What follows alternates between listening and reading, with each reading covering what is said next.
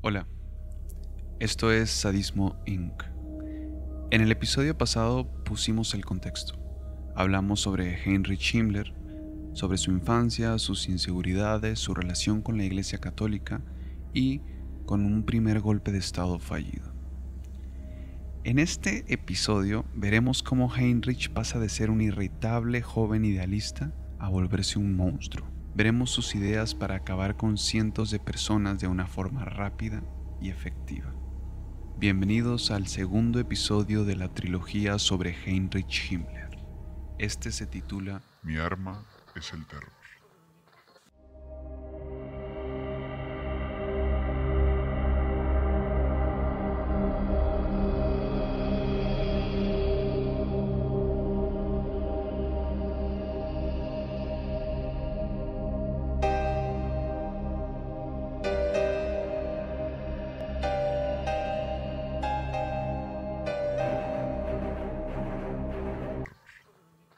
Himmler estuvo en el golpe de Estado fallido con 23 años, pero su participación fue tan insignificante que lo dejaron ir luego de un interrogatorio. Pese a que aún no conocía en persona a Hitler hasta ese momento, pues este evento significó para Himmler un importante cambio de rumbo en su vida. Habían pasado cinco años de su vida adulta y no había logrado convertirse ni en oficial ni en político, y en cambio se había vuelto un agrónomo desempleado. Frustrado por estos fracasos, se fue haciendo cada vez más irritable, agresivo y obstinado, alejándose tanto de sus amigos como de sus familiares. Himmler abandona el catolicismo y se centra cada vez más en el ocultismo y el antisemitismo. La mitología germánica, reforzada por las ideas ocultistas, acabó convirtiéndose en una religión para él. Himmler encontró atractivo en el partido nazi porque sus posiciones políticas se acercaban a sus propios puntos de vista. Inicialmente no se vio, digamos, atraído por el carisma de Hitler o por el culto de adoración al Führer. Sin embargo, a medida que iba sabiendo más y más cosas sobre Hitler, a partir de sus escritos, etc., empezó a considerarlo como un símbolo útil del partido y, posteriormente, lo admiró hasta el punto de idolatrarlo. Para consolidar y mejorar su propia posición, Himmler se aprovecha del desorden existente en el partido tras la detención de Hitler por el putsch. El putsch es el golpe de Estado fallido del que hablamos el capítulo pasado. Y aprovecha esto para ir adentrándose en el partido a medida que va saliendo de su depresión. Se va motivando muchísimo porque el partido se encuentra así casi acabado, pero, pero él cree mucho en estos ideales, entonces se mantiene fiel a esto. De hecho, Himmler es eficaz y trabaja duro, y obviamente en el partido la mayoría son fanáticos. Llegó un momento en que si querías que algo se hiciera bien, hablabas con él. El niño solitario se convierte de pronto en un hombre enfocado y sus superiores no tardan en notar su buen trabajo. Desde mediados de 1924 trabaja bajo las órdenes de Gregor Strasser, quien ahora Luego de la renuncia de Hitler por estar preso, toma lugar como líder del partido y le confiere a Himmler un trabajo.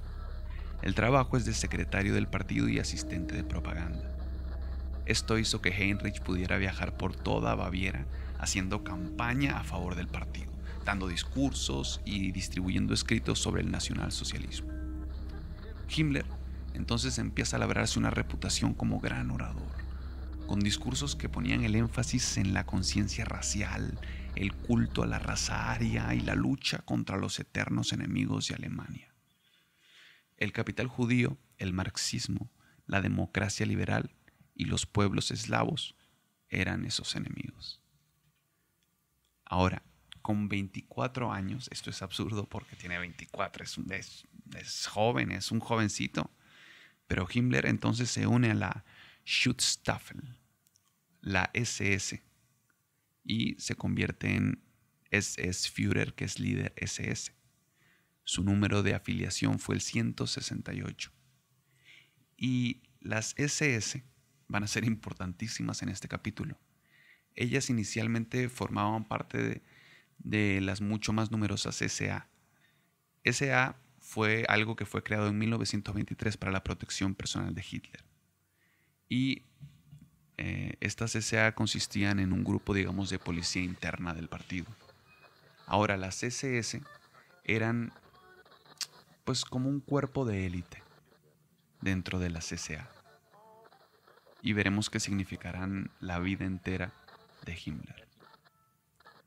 En, en septiembre de 1927, Himmler dio a conocer a Hitler su idea para transformar a las SS en una poderosa, leal y racialmente pura unidad de élite. Convencido de que Himmler era el hombre adecuado para el puesto, Hitler le nombró adjunto del Reichsführer SS, con el rango de SS Oberführer. Y para convencer a Hitler solo le hizo falta una cosa, ser infinitamente leal a él en cualquier parte, defender sus posturas y crear un ejército que le rinda homenaje. Ese mismo año se levanta el veto sobre Hitler y este comienza a dar discursos en público de nuevo y demuestra al humillado pueblo alemán por qué deberían elegir a los nazis. Hitler planteaba recuperar la gloria alemana, diciendo que las finanzas del país no deberían servir solo a los intereses extranjeros. Los discursos populistas fueron un respiro para el pueblo alemán sumido en la miseria. Y mientras su reputación política iba en aumento, en 1928 Himmler se casa y tiene una hija. Ahora, ese mismo año se llevaron las elecciones y el partido nazi pierde estrepitosamente el partido nazi es un fracaso. Nadie cree realmente en Hitler porque no creen que pueda lograr lo que dice. Y, más allá de eso, en realidad, en Alemania las cosas están comenzando a mejorar. Después de años de crisis financiera, el país se encuentra estable con préstamos de Estados Unidos y mientras el pueblo se mantenga de pie, nadie quiere oír de nuevo historias de fracaso y miseria. En este punto, el partido nazi está a punto de desaparecer.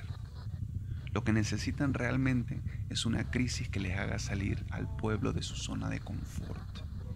Y como caído del cielo, el 29 de noviembre de 1929, la bolsa de Wall Street se derrumba. Los financistas norteamericanos se desesperan y comienzan a cobrar sus deudas a Alemania y ahora el país de nuevo pasa de la noche a la mañana a la quiebra. Y para mala suerte del mundo entero, solo había un hombre que había predicho esto, Adolf Hitler. Y de repente pasa de político a profeta. Y el 6 de enero de 1929, Himmler vio entonces un trampolín para ascender en el partido y no tardó en convencer a Hitler de que le permitiera ampliar las bases y crear una fuerza de élite al servicio del Führer. En sus propias palabras quería una verdadera orden de hombres nórdicos formada por soldados nacionalsocialistas. Que estuviera inspirada en el modelo de los caballeros teutónicos. Himmler se veía a sí mismo como una reencarnación del rey sajón Enrique I, el pajarero, que según la tradición germana sentó las bases del imperio alemán. Seleccionaba e investigaba entonces el linaje de cada una de las personas que se presentaran para aplicar a la CSS. La idea mística de formar una raza teutona superior comienza a engrandecerse. Himmler viste a su élite aria con uniformes diseñados por un miembro del partido nazi llamado Hugo Boss. Para este momento, el partido nazi tiene sus dos piezas fundamentales para triunfar en el camino hacia el poder. Y como el gobierno de colisión fracasó, se realizaron otras elecciones nacionales en 1930. Y ahora Hitler está protegido por la eficiencia de dos hombres. Por un lado está Joseph Goebbels. Joseph Goebbels, quien llegaría a ser el jefe de propaganda nazi, con mecanismos creativos de publicidad, por ejemplo, recorrer lugares en camionetas con altavoces, distribuir panfletos y sobre todo muchísima energía. Recordemos que estamos en un periodo antes de que eh, las cosas fueran pues de tan fáciles de comunicar. Entonces eh, la interacción persona a persona resultaba sumamente importante. Por lo tanto, más allá de todas estas estrategias creativas y novedosas para la época que propone Goebbels, eh, hay una energía grandiosa de este joven que hace que la gente le compre realmente lo que, lo que está vendiendo. Ahora, todo esto no hubiera podido ser posible sin la organización de Himmler. y por ello el 14 de septiembre de 1930 el partido nazi gana. Pero los problemas no acaban porque las Sturmbleitlung o SA funcionan como una organización voluntaria tipo milicia vinculada al Partido Nacionalista Obrero Alemán. Y para definir un poco de qué se tratan las SA, son como policías comunes y corrientes que causan alborotos y golpean gente en las calles y por su populismo eh, no tienen, digamos, ley. Eh, atacan, son, son burdos, pues es una policía hecha de, de, personas de las clases más bajas. Y, eh, y Hitler por ello necesita que esto cambie y le da la tarea de comandar la CSA a un militar condecorado y fracasa. Y es aquí cuando Heinrich Himmler, muy inteligente, aprovecha para subir aún más en el poder. Aquí es cuando Heinrich Himmler le dice a Adolf Hitler que cree tener la solución. Sus fuerzas especiales que él ha estado moldeando durante años para ser lo más parecido a los caballeros arios míticos que él leía de joven, están preparadas para volverse la fuerza principal del Führer. Pero la competencia directa de la SS es la SA, así que para controlarlas necesitarían que quien ocupara el cargo de la SA simpatizara con él, con Himmler. Y Himmler es muy astuto y llama a su compañero Ernst Röhm, quien lo ayudó en un principio. Este hombre ya estaba autoexiliado y nadie lo quería, pero Himmler lo saca del exilio y es una táctica sumamente astuta porque ahora se deben algo. Ahora, en general, recordemos que eh, Himmler sigue siendo alguien callado, calculador y efectivo. Con el desempleo, cada vez más personas fueron uniéndose a las fuerzas SS y SA. Si todavía resulta confuso esto de SS y SA, piensen que las SA son policías comunes, mientras las SS, según Himmler, son las fuerzas de élite. Todos arios, germánicos y bueno, todo ello. Aquí comienza un gran capítulo en la vida de Himmler porque mientras él dirige las SS, su mentor, Ernst Röhm, dirige la CCA y no tiene ninguna intención de ser influenciado por Himmler. Aquí se le voltea, le sale el tiro por la culata a Himmler. Pero vamos a ver ahora su habilidad mental, cuando él decide establecer un servicio secreto de inteligencia dentro de las SS para poder espiar a todo el mundo y tenerlos bajo control. Esto hace a las SS destacarse de la CCA y volverse una única vía de protección del Führer. Es importante recordar que aún no hemos entrado en la época dorada nazi y que estas personas realmente solo forman parte de un partido de derecha radical en medio de una gran depresión. La gente a veces se une porque la propaganda los impulsa a ellos y muchas otras veces no tienen opción. Ahora, el hombre que vino a tocar la puerta de Himmler para proponerse el director del servicio de inteligencia secreto cambiaría el destino de millones de personas. Su nombre, Reinhard Heydrich, quien inspiró a Tarantino en su personaje de Hans Landa en Bastardo sin Gloria. Y aquí va el porqué. Reinhard Heydrich representaba todo lo que para Himmler era la SS.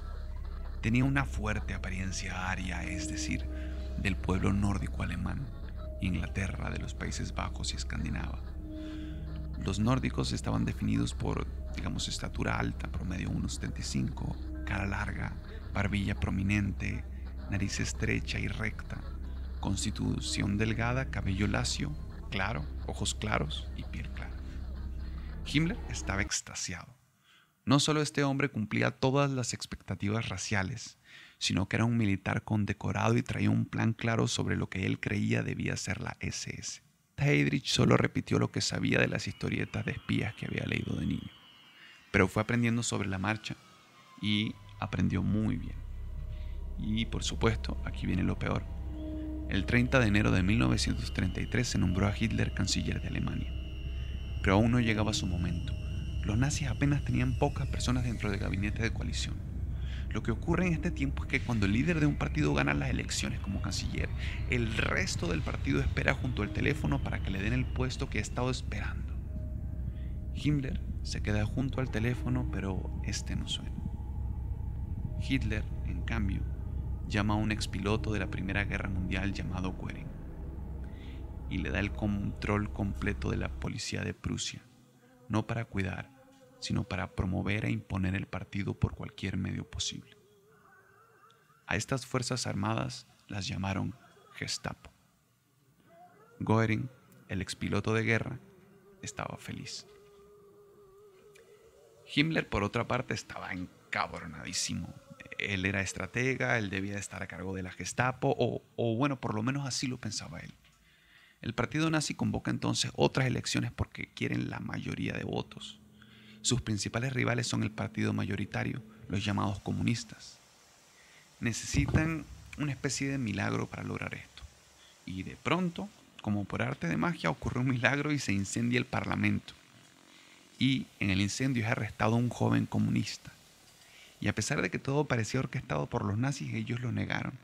Y según historiadores, por la reacción de Hitler, él parecía no saber nada. Pero el incendio del Parlamento fue lo que hizo al partido nazi Y aquí va. Esta era la excusa que necesitaba Hitler, quien estaba indignado por el atentado a semejante símbolo de poder y ordenó que las libertades civiles fueran suspendidas y le dio a los nazis la orden de suprimir cualquier manifestación. Entonces las Fuerzas Armadas entraron en acción. Las SA de Rom, la Gestapo de Goering y las SS de Himmler no perdieron tiempo y comenzaron una brutalidad policial contra cualquiera que estuviera en un partido opositor. La Gestapo se precipitó desde Prusia hasta Alemania con órdenes de arresto previamente preparadas contra activistas del partido opositor. Las SA que ya funcionaban como policía auxiliar, atacaron y secuestraron a los comunistas. Los llevaron a sótanos y los torturaron durante días. Dos semanas después, los nazis obtuvieron el 44% de los votos. Ahora, los nazis estaban en el poder. Heinrich Himmler se afeita, se coloca su uniforme diseñado por Hugo Boss y se dirige a una reunión con Hitler donde le explica por qué él es el indicado para manejar la fuerza policial de la nación. Porque es eficiente, porque es ordenado, porque es implacable, porque cumple cuando se le, se le ordena. Y Hitler lo piensa por un momento y le dice, bueno, va. Y le da el comando de las fuerzas nacionales, todas a excepción de la Gestapo, que aún pertenece a Göring. Y Göring, al contrario de ponerse molesto, ve en Himmler un aliado. Y de hecho, lo nombra suplente en el liderazgo de la Gestapo. Y aquí comienza la verdadera lucha de poder. Himmler y Goering pusieron sus fuerzas a vigilar las SA de Rom, quien se había vuelto populista, daba discursos que avergonzaban al partido y encima era homosexual. Le presentaron todo esto a Hitler, enfocándose en la homosexualidad de Rom, pero a Hitler le importaba un carajo. Hasta que le plantearon que sus conductas corrompían la CSA y corrompían a todos los jóvenes miembros del partido nazi. Y aquí Hitler deja salir su homofobia y acepta. Y todos están listos. Ten en cuenta que aún no hemos ni siquiera tocado un poco de los horrores nazis. Y para concluir en el episodio, presentamos La noche de los cuchillos Himmler y Goering dan a Hitler documentos falsificados que muestran que Rom es un traidor. Hitler decide actuar de inmediato y le da una licencia a Rom. Rom se va de vacaciones a un hotel. Himmler ordena a sus SS que se dirijan a su casa. 6.30 am. Hitler ingresa al hotel armado. Sube las escaleras hasta llegar a la habitación de Rom. Abre la puerta y dice, levántate, estás bajo arresto por alta traición.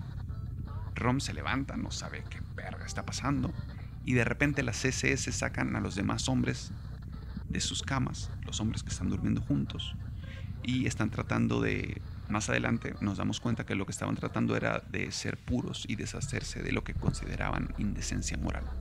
Las SS de Himmler reunieron más de 200 oficiales de las SA. Himmler es implacable y planea y se organiza y obedece cuando se debe. Aunque Rom fue encarcelado, durante las siguientes 24 horas, Himmler ordena que sean golpeados, torturados y asesinados más de 100 miembros de la CCA.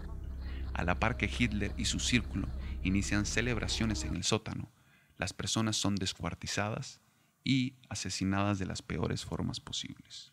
No hay ley, no hay nadie que ayude no hay Dios. Ahora es de noche. Rom está en su celda sin saber qué está pasando.